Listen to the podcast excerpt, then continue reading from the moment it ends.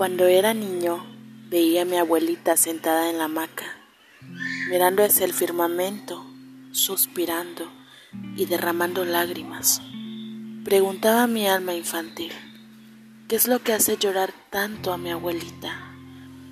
Pasó el tiempo, crecí, me convertí en un joven.